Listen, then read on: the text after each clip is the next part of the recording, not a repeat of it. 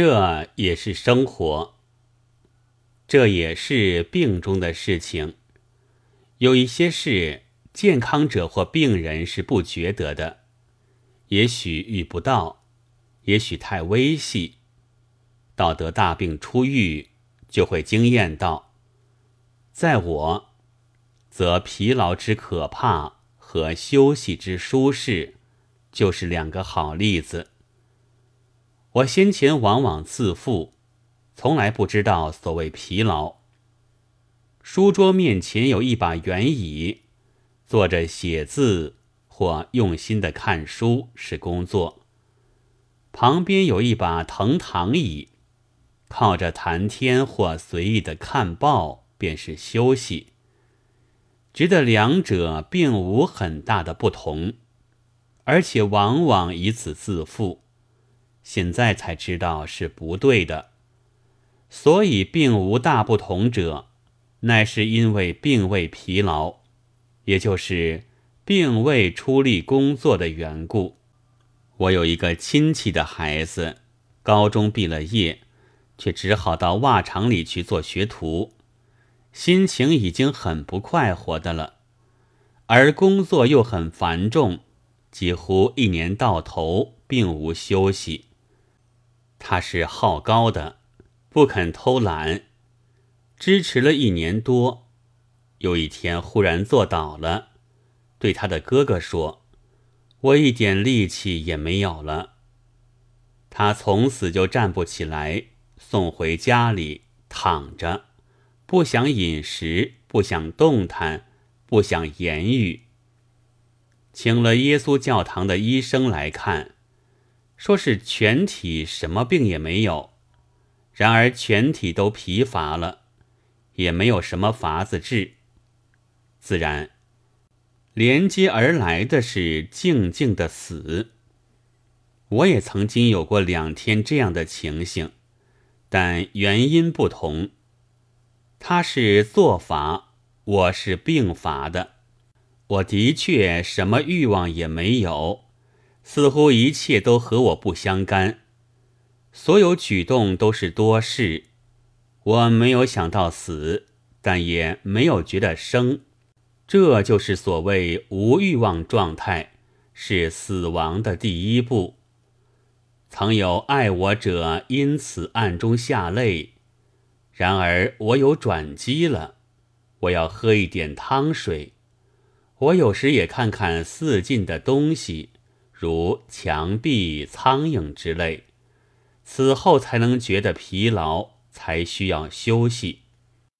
向心纵意的躺倒，四肢一伸，大声打一个哈欠，又将全体放在适宜的位置上，然后持械了一切用力之点，这真是一种大享乐。在我是从来未曾享受过的。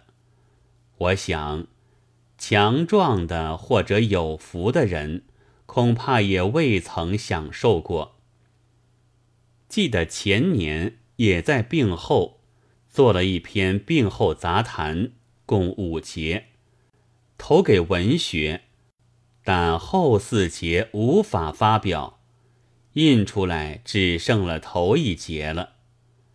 虽然文章前面明明有一个“一”字，此后突然而止，并无二三。仔细一想，是就会觉得很怪的。但这不能要求于每一位读者，甚而至于不能希望于批评家。于是有人据这一节下我断语道：“鲁迅是赞成生病的。”现在也许暂免这种灾难了，但我还不如先在这里声明一下，我的话到这里还没有完。有了转机之后四五天的夜里，我醒来了，喊醒了广平，给我喝一点水，并且去开开电灯，给我看来看去的看一下。为什么？他的声音有些惊慌，大约是以为我在讲荤话。因为我要过活，你懂得吗？这也是生活呀。我要看来看去的看一下。哦，他走起来，给我喝了几口茶，徘徊了一下，又轻轻的躺下了，不去开电灯。我知道他没有懂得我的话。街灯的光穿窗而入。屋子里显出微明，我大略一看，熟识的墙壁，壁端的棱线，熟识的书堆，堆边的未定的画集，外面的进行着的夜，无穷的远方，无数的人们，都和我有关。我存在着，我在生活。我将生活下去。我开始觉得自己更切实了。我有动作的欲望，但不久我又坠入了睡眠。第二天早晨，在日光中一看，果然熟识的墙壁，熟识的书堆，这些，在平时我也时常看他们的。其实是算作一种休息，但我们一向轻视这等事，纵使也是生活中的一片，却排在喝茶搔痒之下，或者简直不算一回事。我们所注意的是特别的精华，毫不在枝叶。给名人作传的人，也大抵一味铺张其特点。李白怎样作诗，怎样耍癫；拿破仑怎样打仗，怎样不睡觉，却不说他们怎样不耍癫要睡觉。其实，一生中专门耍癫或不睡觉是一定活不下去的。人之有时能耍癫和不睡觉，就因为道士有时不耍癫。和也睡觉的缘故，然而人们以为这些平凡的都是生活的渣子，一看也不看。于是所见的人或事，就如盲人摸象，摸着了脚，即以为象的样子像柱子。我们古人常欲得其全，就是治妇女用的乌鸡白凤丸。也将全鸡连毛血都收在丸药里，方法固然可笑，主意却是不错的。山移枝叶的人，决定得不到花果。为了不给我开电灯，我对于广平很不满，见人即加以攻击，到的自己能走动了。就去一番他所看的刊物，果然，在我卧病期中，全是精华的刊物已经出的不少了。有些东西后面虽然仍旧是美容妙法、古木发光，或者尼姑之秘密，但第一面却总有一点激昂慷慨的文章。作文已经有了最中心之主题，连义和拳时代和德国统帅瓦德西睡了一些时候的赛金花，也早已封为九天护国娘娘了。有可惊服的是，先前用玉香缥缈录把清朝的宫廷讲得津津有味的《申报》上的春秋。也已经时而大有不同。有一天，竟在卷端的点滴里教人，当吃西瓜时，也该想到我们土地的被割碎，像这西瓜一样。